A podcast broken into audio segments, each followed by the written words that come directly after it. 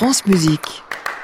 Bonjour à tous, soyez les bienvenus en ce samedi matin, comme chaque semaine, sous le signe des jeunes artistes, de la transmission, mais aussi de la vie musicale en région. Tout à l'heure à 8h20, on met le cap à l'ouest, Saint-Malo, classique au large, ça commence dans une dizaine de jours.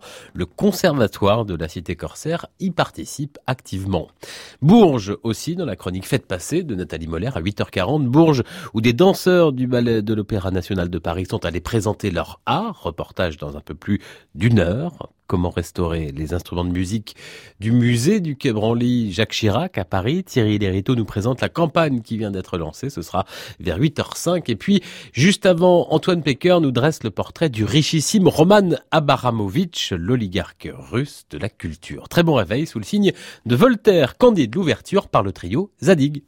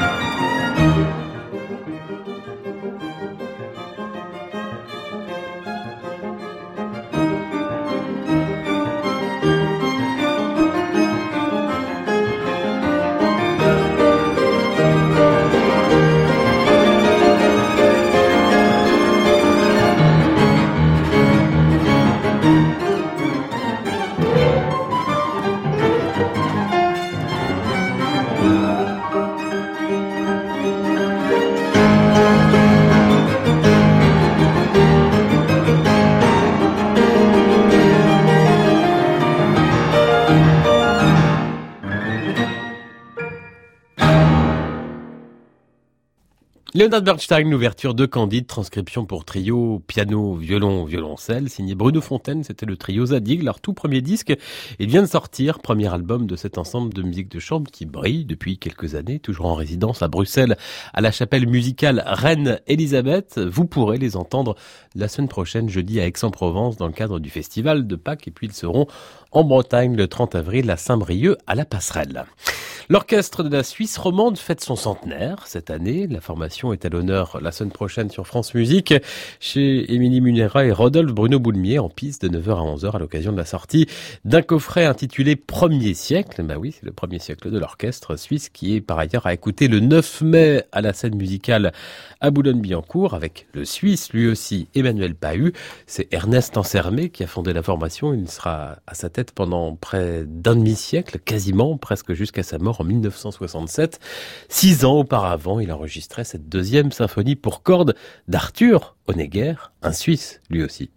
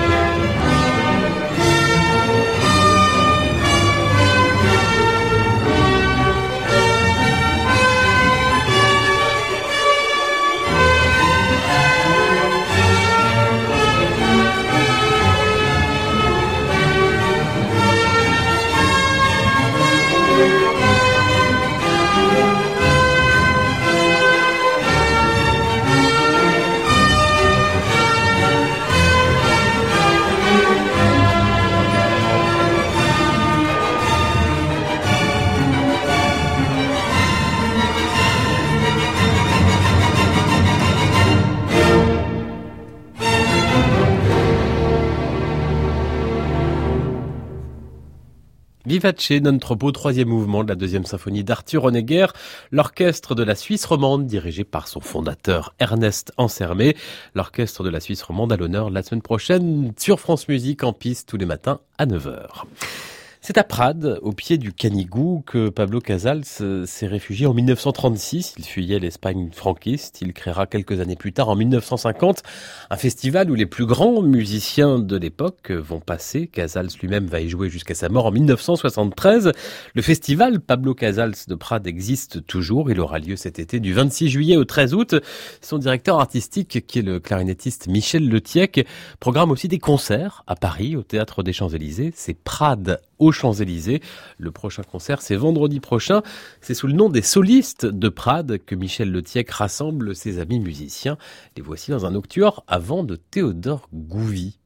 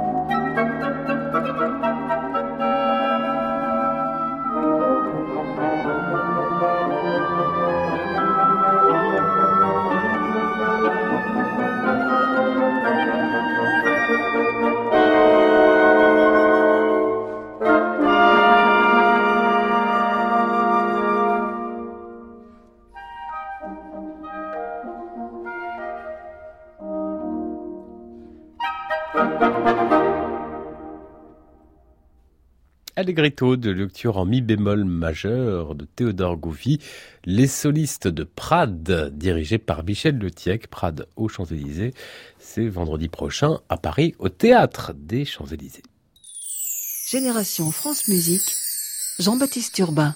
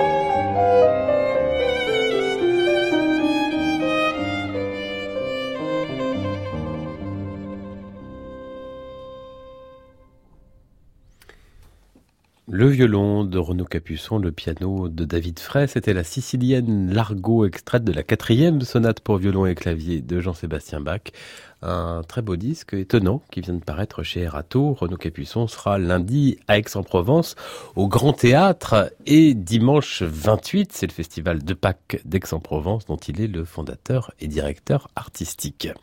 Renaud Capuçon qui participe au festival de Deauville également, on en parlait ici même la semaine dernière, il y sera le 1er mai, ce festival de Pâques de Deauville démarre ce soir, concert à 20h.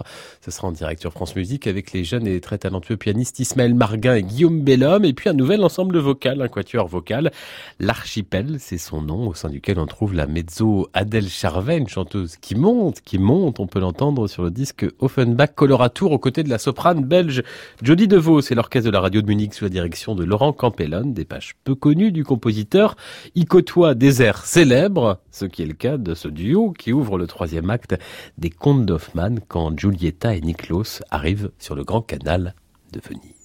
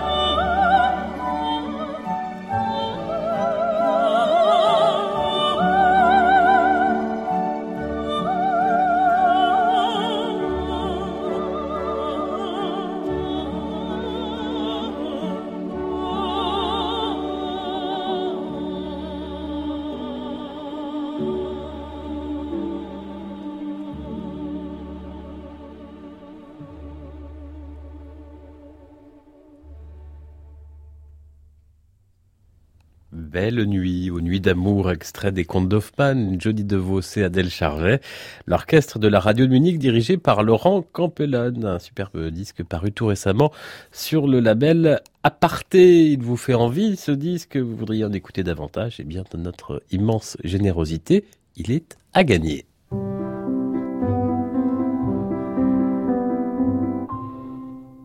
À gagner maintenant. Rendez-vous sur francemusique.fr sur la page de l'émission Génération France Musique avec votre adresse postale complète, mais aussi la réponse, la bonne à la question que voici. On joue comme chaque semaine avec les vidéos de l'espace concert et des sessions studio de France Musique.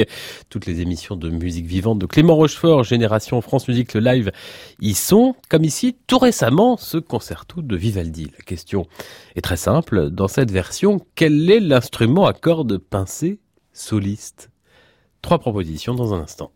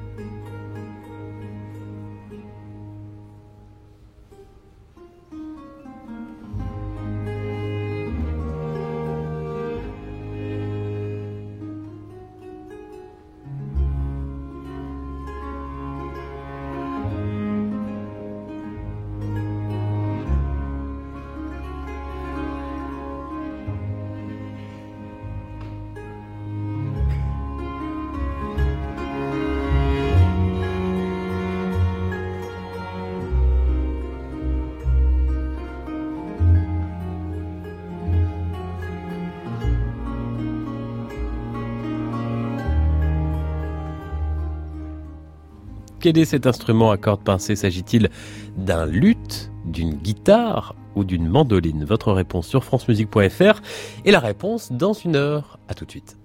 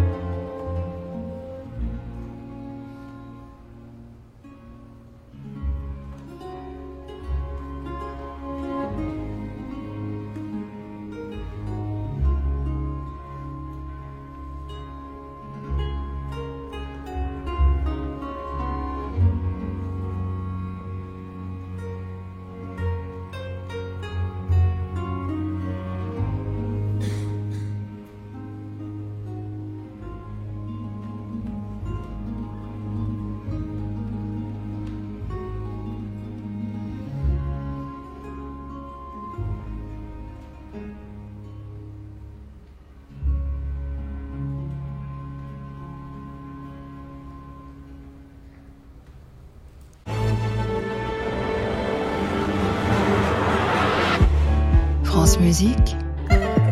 France Musique. Vous allez l'adorer.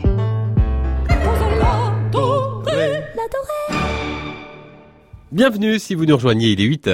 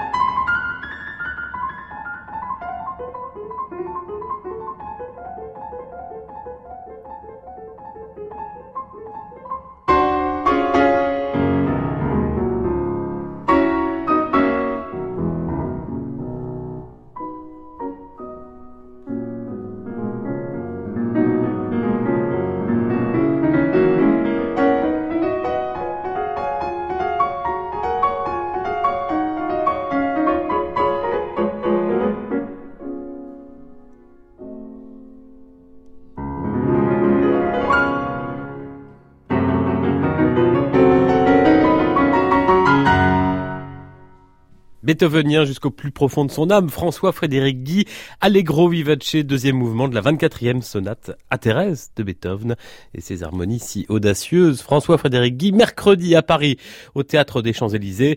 Il dirigera du piano l'Orchestre de Chambre de Paris, 22e concerto pour piano de Mozart et le premier de Brahms au programme. Vendredi, il sera à Beaune à quatre mains avec Emmanuel Strosser. C'est l'heure de notre classique info week-end.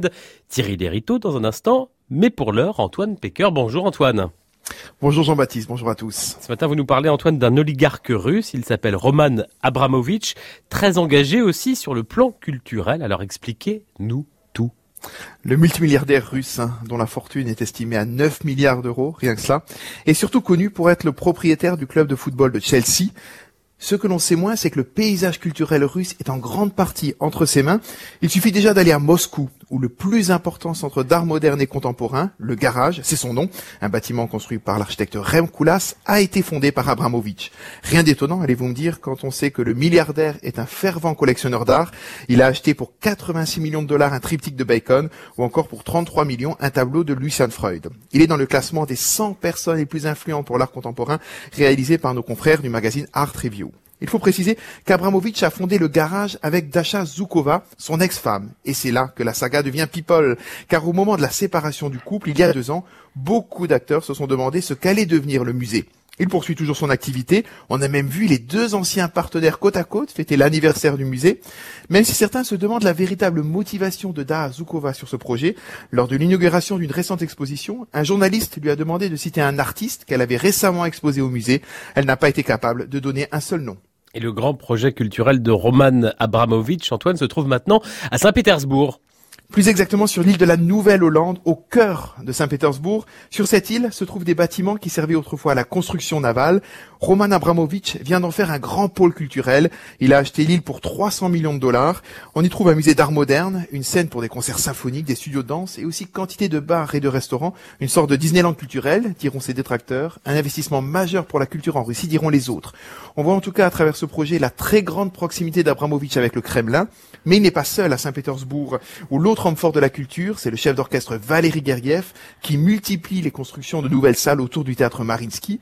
Alors y aura-t-il un rapprochement entre ces deux personnalités Et quels seront les futurs projets d'Abramovich Difficile d'en savoir plus. Cela fait maintenant 12 ans et demi que le multimilliardaire n'a pas donné d'interview. Antoine Pecker, chronique internationale et un brin people, en partenariat avec la lettre du musicien pour illustrer ce match. Abramovich-Gergiev, voici un extrait de Casse-Noisette de Tchaïkovski avec Valérie Gergiev à la tête de l'orchestre du Marinsky.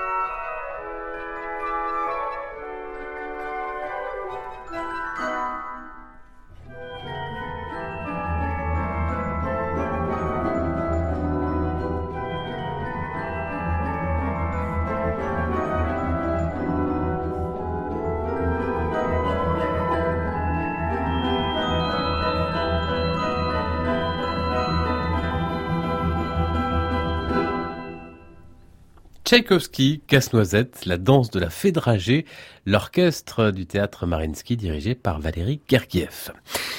C'est l'heure de la chronique initiative de Thierry Lériteau. Bonjour Thierry. Bonjour Jean-Baptiste. On augmente le volume aujourd'hui. Oui, pas trop quand même. Hein. Il ne s'agit pas de s'abîmer le tympan. Non, monter le son, c'est l'appel que vient de lancer le musée du Quai Branly Jacques Chirac à Paris, dédié aux arts et civilisations extra-européennes un appel aux dons privés via la plateforme de mécénat participatif Ulule afin de soutenir la restauration d'une partie de sa collection d'instruments de musique. 130 pièces sont concernées. Au total, l'établissement espère récolter 40 000 euros grâce à la générosité des internautes. Une partie seulement du coût de ce chantier de restauration, estimé quant à lui à 150 000 euros. Mais une part significative et qui sera surtout l'occasion de sensibiliser le grand public à la richesse de ce fonds organologique aussi singulier qu'essentiel pour le musée, concède Christophine Erignac. Elle est directrice mécénat au sein de l'établissement. Alors qu'est-ce qui caractérise cette collection? D'abord sa taille, Jean-Baptiste, 10 000 pièces, du simple coquillage d'Océanie aux tambours anthropomorphes africains, un fonds qui s'est constitué dès 1878 à l'occasion de l'expo universelle qui eut lieu cette année-là au musée d'ethnographie du Trocadéro. Ensuite, sa diversité géographique, 4000 instruments originaires d'Afrique, 2600 d'Asie, 2500 d'Amérique, 600 d'Océanie et organologique, diversité bien sûr, puisque toutes les familles sont représentées, aérophones, membranophones, cordophones, idiophones, bref, un véritable champ du monde dont le musée a voulu faire dès son inauguration en 2006 un geste architectural fort, une immense tour de verre de 23 mètres de haut au cœur du bâtiment. C'est là, dans ce silo, que se trouve la réserve des instruments de musique, 1900 mètres linéaires d'étagères couvertes de pièces d'une enivrante étrangeté, d'ordinaire visible du grand public. Pourquoi vous dites d'ordinaire? Eh bien parce que ces réserves sont actuellement en travaux pour remise aux normes. Et c'est à l'occasion de ces travaux qu'a été mise à jour avec le concours du musée de la musique de la Philharmonie de Paris le caractère urgent de la restauration des 130 instruments souffrant de corrosion, de problèmes de polychromie et surtout pour les pots tendus de lésions qui peuvent s'avérer irréversibles si on ne fait rien.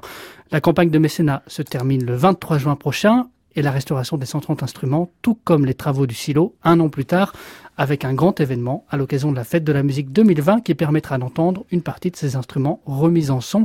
Plus qu'une fin, le départ d'un vaste projet pluriannuel de valorisation de ce fonds qui devrait passer, entre autres, par une campagne d'enregistrement, comme celle mise en place par le Musée de la musique, un rapprochement plus soutenu des deux institutions n'est d'ailleurs pas à exclure. Ce serait un juste retour de l'histoire, Jean-Baptiste, lorsque l'on sait l'influence qu'exercèrent quelques-uns de ces instruments lors des premières expositions à Paris à la fin du 19e siècle sur des compositeurs majeurs de la culture occidentale, à l'instar de Claude Debussy, par exemple, dont les impressions sur le gamelan baliné infusent bon nombre de ses œuvres. C'est le cas, par exemple, de celle qu'on va écouter à présent.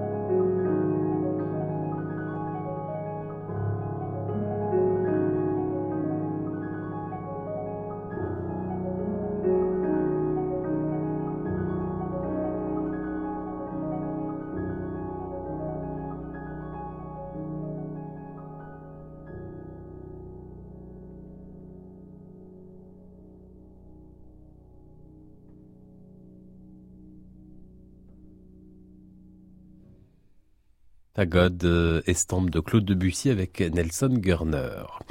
Du piano encore sur France Musique avec un musicien aussi doué pour le classique que pour le jazz, interprète et compositeur. Il sera cet après-midi sur scène dans Génération France Musique, le live sur la scène de l'Alliance française chez Clément Rochefort. Ce musicien, c'est Thomas Enco, 30 ans cette année, 30, c'est le titre de son nouveau disque paru chez Sony. Il y a gravé son premier concerto pour piano entre jazz et classique, là aussi beaucoup d'influence, mais une inspiration assez euh, fascinante. C'est l'une des belles découvertes musicales euh, pour moi de ces derniers mois. Je suis ravi de vous proposer le premier mouvement du premier concerto pour piano de Thomas Enco. Depuis, il en a écrit un second, un compositeur de 30 ans ce matin dans Génération France Musique.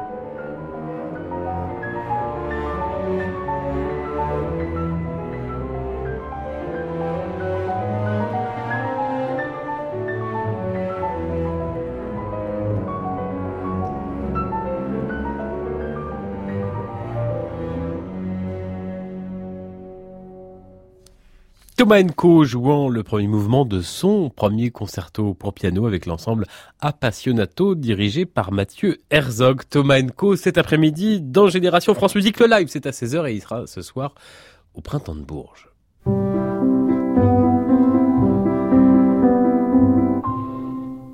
Musique en région, en Ille-et-Vilaine aujourd'hui. Bonjour Laurent Ronzon.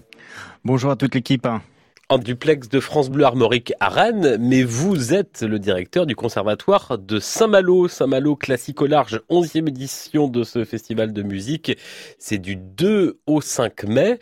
D'abord, parlons du Conservatoire de Saint-Malo qui participe activement à ce festival. Présentation du Conservatoire de Saint-Malo, c'est un conservatoire euh, municipal? C'est exact, un conservatoire municipal, 980 élèves, une soixantaine de professeurs et un classement au CRC. CRC, c'est-à-dire?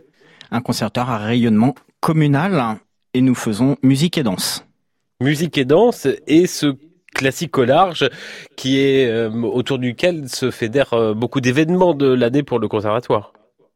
Dans le cahier des charges du conservatoire, nous avons euh, l'immersion euh, sur le territoire avec un rayonnement à travers euh, de nombreuses actions sur les festivals. On parle du festival classique au large aujourd'hui, mais nous avons aussi des actions dans d'autres festivals, le festival de musique sacrée, la route des orgues. Ça tout au long de l'année, la classique au large avec plusieurs événements auxquels vous participez, les élèves, vous-même comme chef d'orchestre également. Comment ça se construit un programme comme celui-ci? Alors, euh, c'est une étroite collaboration. Il y a des programmateurs euh, au niveau de l'association qui portent le festival. Et puis, euh, avec les programmateurs, nous avons des échanges réguliers pour échafauder des idées. Le conservatoire a une place prenante, en tout cas. C'est la volonté de la politique de la ville que de dire le conservatoire a une place au festival. Le concerteur, c'est une centaine d'événements mm, sur l'année et euh, le programme est connu de la part de, l'ensemble des classes et de l'ensemble du corps professoral au mois de septembre et, chaque, chacun déroule sa partition dans sa classe. Alors prenons euh, quelques événements de cette onzième édition de Classique au large auquel participe euh, activement le Conservatoire de Saint-Malo, avec d'abord un orchestre, l'Orchestre symphonique de Saint-Malo que vous allez diriger le jeudi 2 mai. C'est quoi cet orchestre? Alors l'orchestre est né sous l'impulsion du corps professoral du conservatoire euh, il y a déjà euh, très longtemps, il y a plus d'une trentaine d'années. En fait, euh, tous les professeurs qui le souhaitent en font partie et puis ils appellent leurs pairs, leurs collègues de d'autres conservatoires à partager le pupitre avec eux. Tous les artistes professeurs des conservatoires de la région de Bretagne viennent régulièrement donner de leur talent à l'orchestre de Saint-Malo. Les morceaux les moins difficiles sont régulièrement donnés également par le fait de partager le pupitre avec des élèves de troisième cycle en, orientation professionnelle. Et puis cela permet d'échanger, de profiter de l'expérience hors pair des talents en fait des professeurs avec euh, tous leurs collègues. Un orchestre et puis des chœurs, les chœurs du conservatoire de Saint-Malo. Alors ils ont des noms charmants, le chœur Ribambelle, le chœur Helios. Euh, de quoi s'agit-il? Alors, on a quatre chœurs au, au, conservatoire, mais nous avons voulu donner la, la, la, prédominance sur les chœurs d'enfants. Donc, Ribambelle, c'est un chœur euh, de 8 à 12 ans, et le chœur Helios, c'est un chœur d'adolescents de 13 à 18 ans. C'est intéressant d'avoir un chœur d'adolescents réellement qui, qui sont là, ils se réunissent pour le chant, pour le fait de chanter en, en groupe, quoi, finalement. Nos chœurs, ils sont orientés, ce sont des chœurs de scène. le chœur Ribambelle est un chœur préparatoire à la scène, le chœur Helios est un chœur de scène. Leur but, c'est de faire euh, théâtre, musique et danse ensemble. Quel répertoire pour des chœurs comme ceci euh, L'exemple de cette année, c'est des extraits de Starmania et d'Abba. Euh, l'exemple de l'année prochaine, c'est des extraits de la comédie musicale des Misérables. Mais le programme pour Classique au large est un programme classique. Ce concert, c'est le samedi 4 mai. Les chœurs du Conservatoire de Saint-Malo le matin à Saint-Servant et puis euh, plus tard dans la journée à l'église Sainte-Croix, ce sera euh, des chœurs professionnels et quels chœurs? Les King Singers, les voici dans Pas Quelle Belle et on se retrouve juste après.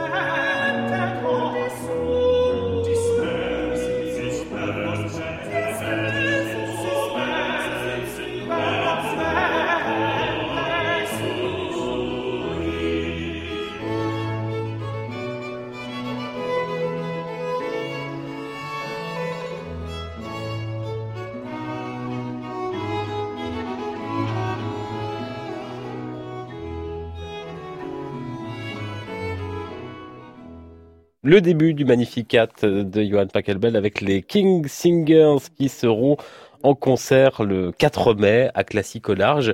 On est en duplex de France Bleu Armorique avec Laurent Ronzon, le directeur du conservatoire de Saint-Malo qui participe à Classique au Large. On a parlé d'un orchestre de chœur. Il y a également une bande de hautbois dans ce conservatoire de Saint-Malo comme on en trouve de plus en plus euh, dans les conservatoires depuis quelques années Je développe en tout cas une, une politique pour euh, faire émerger des pratiques collectives qui ne soient pas simplement de l'orchestre symphonique. Je, pense à la pluralité en tout cas des pratiques et donc la bande de hautbois, c'est la seule bande qui existe sur le département d'Ille-et-Vilaine. On se doit de réunir en tout cas au sein de l'établissement tous les pratiquants qui ont envie de faire ensemble de la musique. Les bassons et les hautbois en, en dehors de l'orchestre et de l'harmonie, ils n'ont pas beaucoup d'occasions. La bande de hautbois, c'est une occasion qui leur est donné de faire du répertoire propre à eux. Il y a beaucoup d'élèves euh, ange double au conservatoire de Saint-Malo Les classes sont pleines, c'est c'est bien. voilà. Il y a aussi un ensemble de cuivres hein, que vous développez également et qui participent. C'est vous qui dirigez d'ailleurs. Ce sera euh, euh, le 7 mai avec Hansel et Gretel. Tout à fait. Alors, précisons, l'ensemble de cuivre est une, est une petite formation au sein de l'orchestre symphonique professionnel de la ville de Saint-Malo. Il est uniquement composé des professeurs. J'ai cette chance d'avoir une équipe professorale hors pair et d'avoir tous les instruments, tous les professeurs par deux. Ils sont en binôme. Donc j'ai deux trompettes, j'ai j'ai deux trombones, j'ai voilà. Donc cette chance-là, elle est au service des projets et donc de la possibilité de créer des spectacles. C'est quoi ce projet Dansel et Gretel avec un ensemble de cuivre? Il existe une version allemande, une réduction qui a été faite hein, au début du XXe siècle, et c'est cette version que nous redonnons. Donc, euh, il s'agit toujours de, de l'histoire avec la, la sorcière et, et, les forêts magiques. Hein. Euh, simplement, l'idée pour le jeune public, c'est de leur faire découvrir des instruments. Donc, on a sélectionné les cuivres, et donc dans le spectacle, ils ont le spectacle normal avec euh, bon quelques coupures, mais ils vont entendre que des sons de cuivre. Et donc, l'idée que l'on a derrière, c'est forcément de dire, ils découvrent des instruments leur sonorité, peut-être, pourquoi pas, ils s'inscriront dans un parcours découverte cuivre l'année suivante au conservatoire. Laurent Ronzon, directeur du conservatoire de Saint-Malo, qui participe à Classico Large. On a cité un certain nombre de concerts avec euh, l'orchestre symphonique de Saint-Malo, avec les différents chœurs du conservatoire, la bande de hautbois et puis euh, cet ensemble de cuivre deux professeurs classico large. C'est donc du 2 au 5 mai. Merci Laurent Ronzon en duplex de chez nos amis de France Bleu Armorique à Rennes. Et parmi les musiciens et les participants de ce classico large, parrainé d'ailleurs par Frédéric Lodéon, la symphonie de poche dirigée par Nicolas Simon qui a arrangé la symphonie espagnole avec Déborah Nemtanou. En voici un extrait.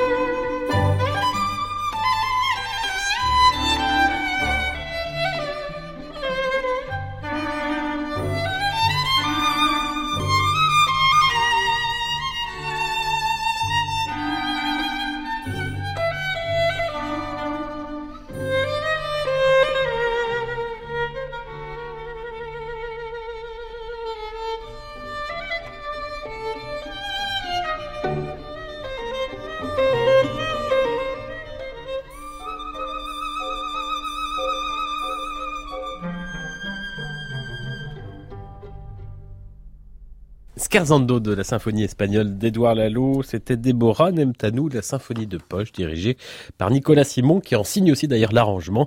Ils seront début mai à Saint-Malo au festival Classique au large. La pianiste lituanienne Musa Rubakite ou Rubaskite, il me semble que elle préfère qu'on prononce comme ça, raconte sa vie fascinante la semaine prochaine sur France Musique dans les grands entretiens à 13h. Son engagement dans le mouvement d'indépendance de son pays, l'Union soviétique qui va la priver de passeport et la France qui va devenir son pays d'adoption. Une musicienne très attachante et habitée qu'elle joue des compositions euh, de musiciens baltes, Beethoven ou encore il y a quelques années Scarlatti.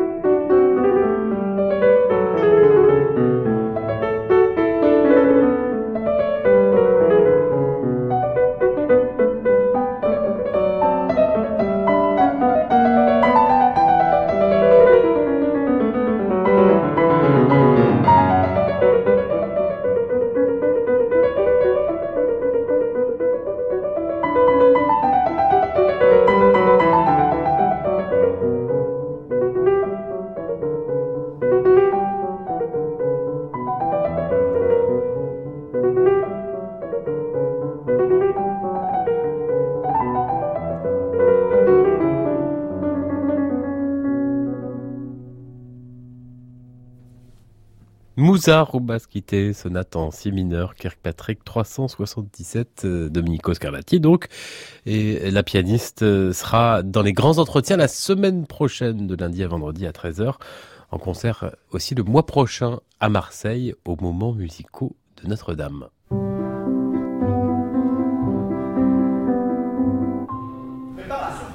Mouvement, position. Mouvement, mouvement, position. Déplacement. Bonjour Nathalie. Bonjour Jean-Baptiste, bonjour à tous. Quand l'univers du ballet est décodé et expliqué par les danseurs de l'Opéra de Paris, ça donne tout un spectacle, un spectacle qui s'appelle Joyaux du ballet et que vous êtes allé voir Nathalie au Palais de Ron à Bourges, en région Centre-Val de Loire. Oui, le principe de Joyaux du ballet, vous l'avez dit Jean-Baptiste, c'est d'expliquer, de partager avec le public tous les codes et secrets de la danse classique. Qu'est-ce qu'une batterie? Qu'est-ce qu'un grand jeté? Pourquoi est-ce qu'il y a autant de saluts entre chaque pièce? Parfois les explications explications données par une voix off. Parfois, ce sont les danseurs eux-mêmes qui prennent la parole sur scène, notamment François Allu. Il est premier danseur du ballet de l'Opéra de Paris. Je vais voir un ballet, euh, je comprends des fois pas toute l'histoire que c'est très dur de, faire passer un message juste avec de la, de la gestuelle. C'est un peu comme avec un opéra quand les gens se mettent à hurler. Euh, S'il n'y a pas les sous-titres, des fois on a du mal à comprendre. Et donc là, on, voilà, on va essayer de, se dire en fait la danse classique, c'est pas forcément quelque chose de chiant, de rébarbatif, d'archaïque. Et c'est hyper ambitieux comme projet, mais j'aimerais qu'on se dise c'est aussi cool d'aller voir Avengers que d'aller voir euh, le dernier spectacle de troisième étage, quoi. Alors, troisième étage, c'est le nom de la compagnie dont fait partie François Allu et qui produit ce spectacle. Mais Avengers, Jean-Baptiste, est-ce que vous connaissez? Vous prenez pour qui? Ben oui, c'est un film de super-héros. Oui, c'est ça. Des super-héros qui inspirent beaucoup François Allu. Lui, il a toujours été attiré par l'aspect athlétique de la danse, les sauts, les pirouettes. C'est son univers, sa marque de fabrique. Ce qui prouve qu'on peut très bien respecter une forme d'académisme tout en développant sa propre personnalité artistique. Samuel Murez est danseur, chorégraphe. Il a créé la compagnie Troisième étage et imagine ce spectacle Moi, je me tourne plutôt vers les danseurs singuliers. Et euh, en les faisant travailler, j'essaie de, faire qu'ils se servent de tout ce qu'ils sont spécifiquement. De la même façon, quand on exporte un spectacle comme ça, quand on sort des grandes maisons d'opéra et qu'on le fait dans des lieux un peu improbables, euh, évidemment, on va pas avoir la même expérience et il faut accepter, pour moi, une certaine part d'imperfection, c'est-à-dire qu'il y a une notion de prise de risque. Et du coup, ça crée un, une intensité de la performance que le public apprécie beaucoup. Accepter la prise de risque, mais aussi tourner en dérision les questions de rivalité entre danseurs, les égos surdimensionnés, les frustrations. Il y a beaucoup d'humour dans ce spectacle, beaucoup d'autodérision, et ici à Bourges, on rit autant qu'on applaudit. Le fait de décoder tous les mouvements, c'est vraiment super. Sans oublier l'humour, parce qu'on s'attend pas en fait à ce que ce soit, ça puisse être euh, drôle, un spectacle euh, qui s'annonce un spectacle de ballet. C'est très pédagogique. C'était la première fois en fait qu'on assistait à une démonstration de ballet et franchement la petite a adoré. T'as aimé Ophélie? Oui. Oui. Sur scène, ils sont six, six jeunes danseurs du ballet de l'Opéra de Paris. Et pour les retrouver, rendez-vous à Nantes le dimanche 2 juin, à Aix-en-Provence le 24 novembre. Et puis une nouvelle date de Joyeux du Ballet a d'ores et déjà été annoncée pour l'année prochaine à Bourges le 10 mai 2020. C'est bien quand l'Opéra de Paris vient euh, en région euh, d'ici là sur francemusique.fr sur nos réseaux sociaux. Vous pouvez aussi aller voir une vidéo réalisée par Lucie Bombled avec des extraits du spectacle et une interview de François Allu. Merci Nathalie, à la semaine prochaine. Merci, à la semaine prochaine. Nicolas Balderou est l'un des grands noms de la clarinette en France, soliste à l'Orchestre Philharmonique de Radio France. Il enseigne également son instrument au CNSM de Lyon. Il lui reste un petit peu de temps quand même pour des concerts de musique de chambre, comme mardi à Toulouse avec euh, l'ami Philippe Cassard l'an dernier, avec l'Orchestre Victor Hugo, un orchestre qu'on aime beaucoup, euh, Franche-Comté dirigé par Jean-François Verdier. Il a enregistré le deuxième concerto pour clarinette de Weber. Quelle musicalité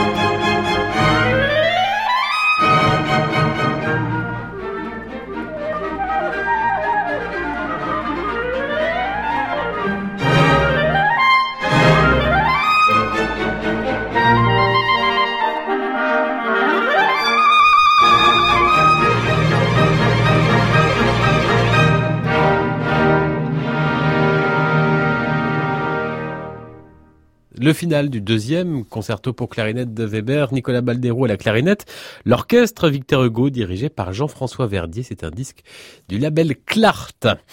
Xavier Demestre joue la semaine prochaine avec l'Orchestre Philharmonique de Radio France. Il sera le 26 à Soissons et le 27 samedi prochain ici à la Maison de la Radio dans l'auditorium.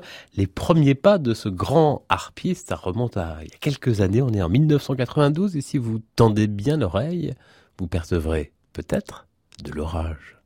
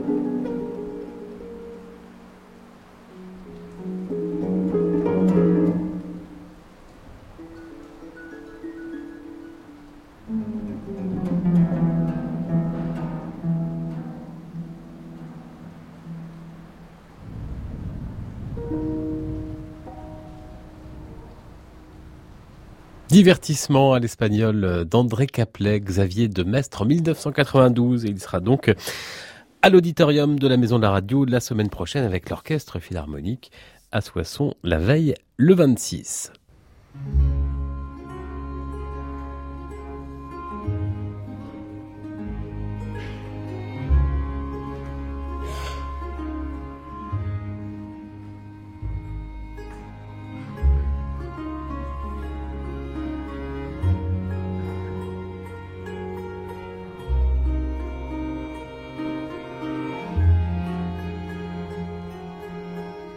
C'était du luth dans ce concerto de Vivaldi avec Justin Taylor, enregistré tout récemment dans Génération France Musique, le live avec Clément Rochefort. Vous pouvez revoir cette vidéo sur francemusique.fr. Bravo à nos gagnants qui remportent ce disque Offenbach Coloratour avec Jody DeVos.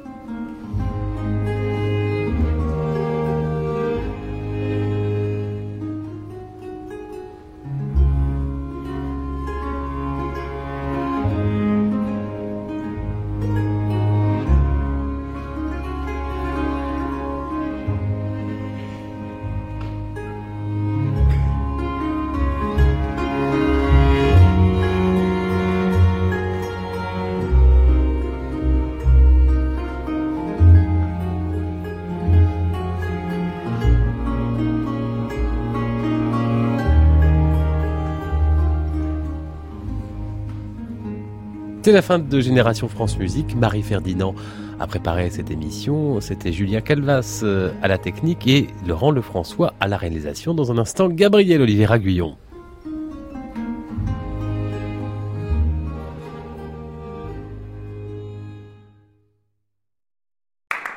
À réécouter sur francemusique.fr.